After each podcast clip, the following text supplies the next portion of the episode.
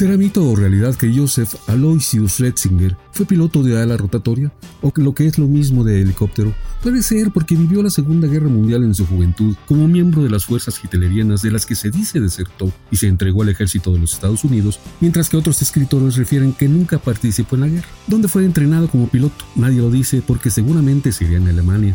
Otros le califican como un excelente piloto, y ese nivel solamente se logra con la práctica.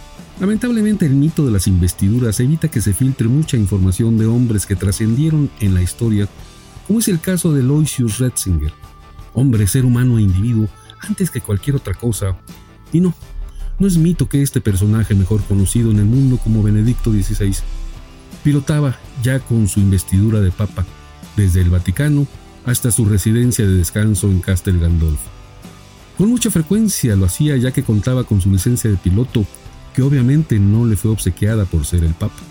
Tan es así que jamás manejó automóvil por carecer de licencia al no saber conducir, pero piloto de helicóptero en realidad lo fue.